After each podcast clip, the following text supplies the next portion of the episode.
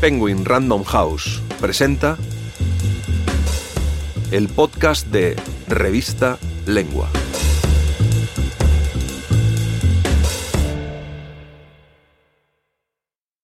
Unorthodox. La niña que no encajaba. Escrito por Dolores Graña. Narrado por Sol de la Barreda.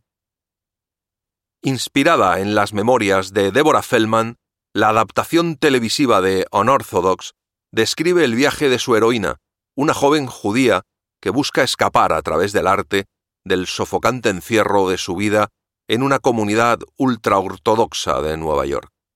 Aunque cambiando el solitario ejercicio de la literatura por el estudio del canto en un cosmopolita conservatorio berlinés, libro y serie apuntan en un mismo sentido, el de la universalidad de historias como la de su protagonista.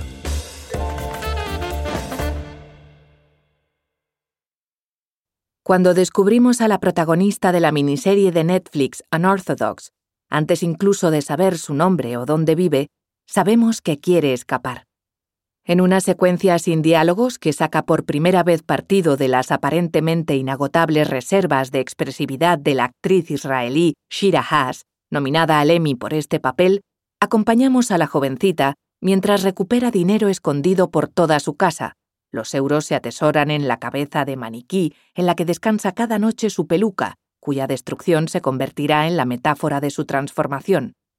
Y en fila decidida hacia la entrada de su edificio en una comunidad ortodoxa judía de Nueva York. No puedes salir, le dicen otras dos jóvenes, con idénticos collares de perlas y vestidos negros. ¿Por qué? le responde ella, convencida de que su plan de escape ha quedado al descubierto. ¿Se rompió el Eiruf? La erección de esta valla simbólica, en este caso un alambre que cruza la calle sostenido por dos postes, convierte a un espacio público en uno privado, permitiendo así que no se apliquen ciertas prohibiciones religiosas que limitarían aún más la libertad de Esti y del resto de las mujeres de la comunidad en el sábado. Pero Esti, no estás atrapada como nosotros. No tienes un bebé que llevar a cuestas. Deja la bolsa en tu casa le aconseja una de las mujeres.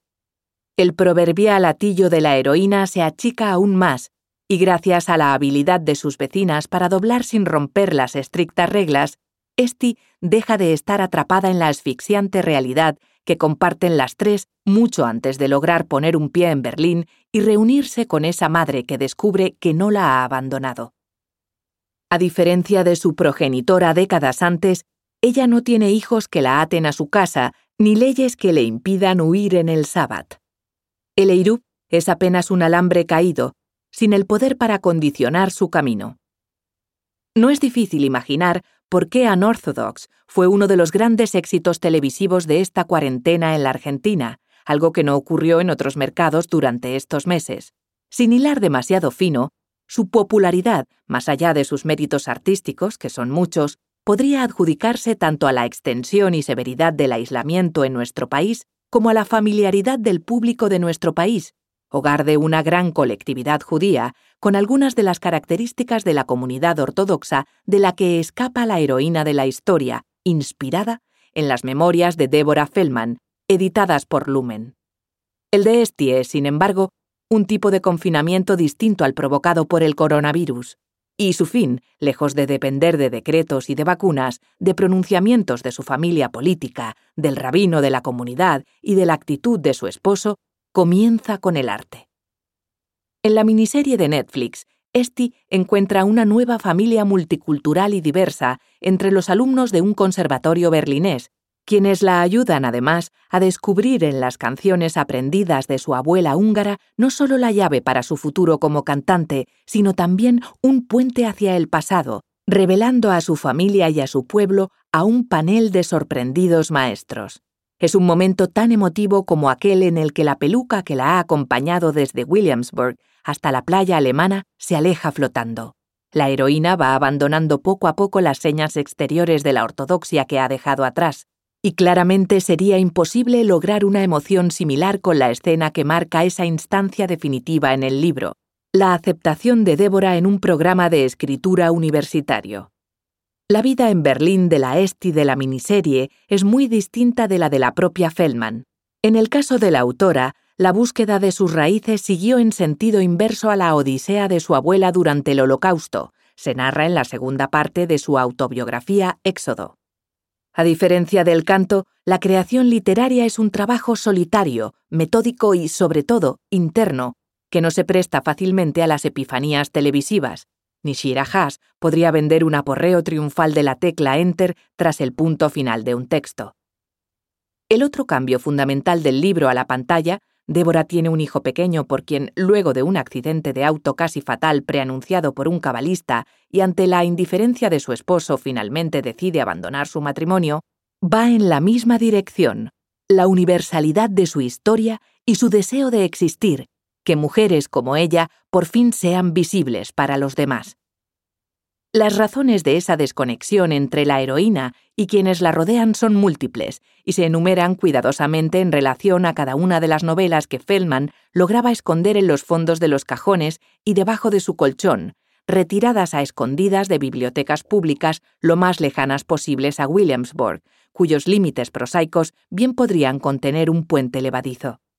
Cada una de esas obras aporta en Unorthodox un pequeño haz de luz a las preguntas que la protagonista ya trae consigo. Su educación literaria propone respuestas debidas que se sienten a años luz de su experiencia, a pesar de que para el lector su historia, absolutamente real, no es menos fantástica ni decimonónica en su sufrimiento que la de grandes esperanzas.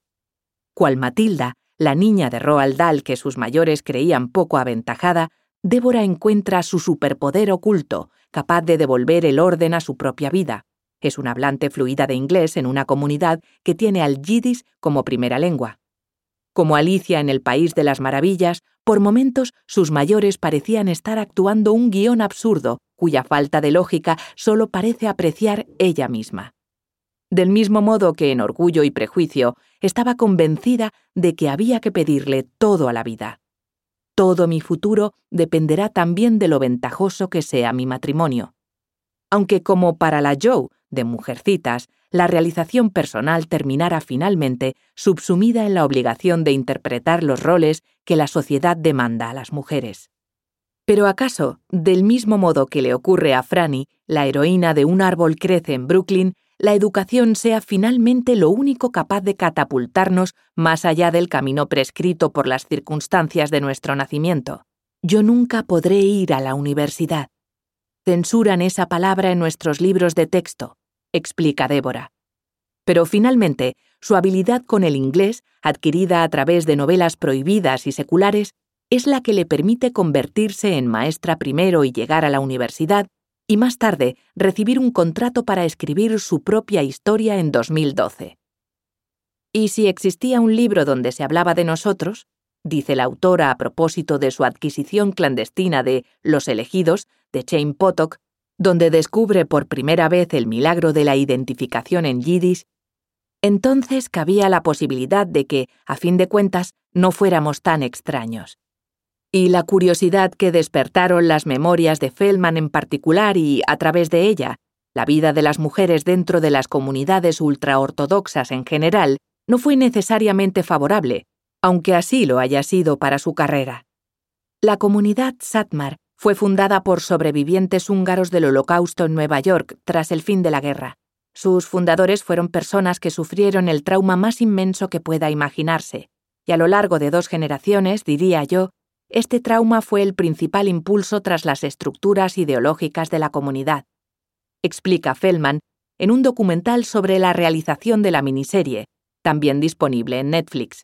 En el epílogo de Unorthodox, se recorren sucintamente no solo las críticas que recibió la autora tras la publicación de su historia, los insultos oscilaban entre antisemita y futura esposa de Mel Gibson, sino también la batalla por no perder la custodia de su hijo pequeño a manos de su exmarido y las dificultades económicas que sobrevinieron a su mudanza a Nueva York, sin ayuda ni conocimiento práctico del mundo secular. Lejos de reafirmarse en un príncipe azul y un final feliz, la heroína, es difícil pensar en otro modo de calificar a la protagonista con un recorrido como este, tanto si tiene el rostro de Feldman como el de Haas, prefiere concentrarse en haberse labrado por sí misma un lugar en el mundo, y hacerlo un poco menos extraño para quienes lean su historia. Si quieres leer este y otros artículos, entra en revistalengua.com.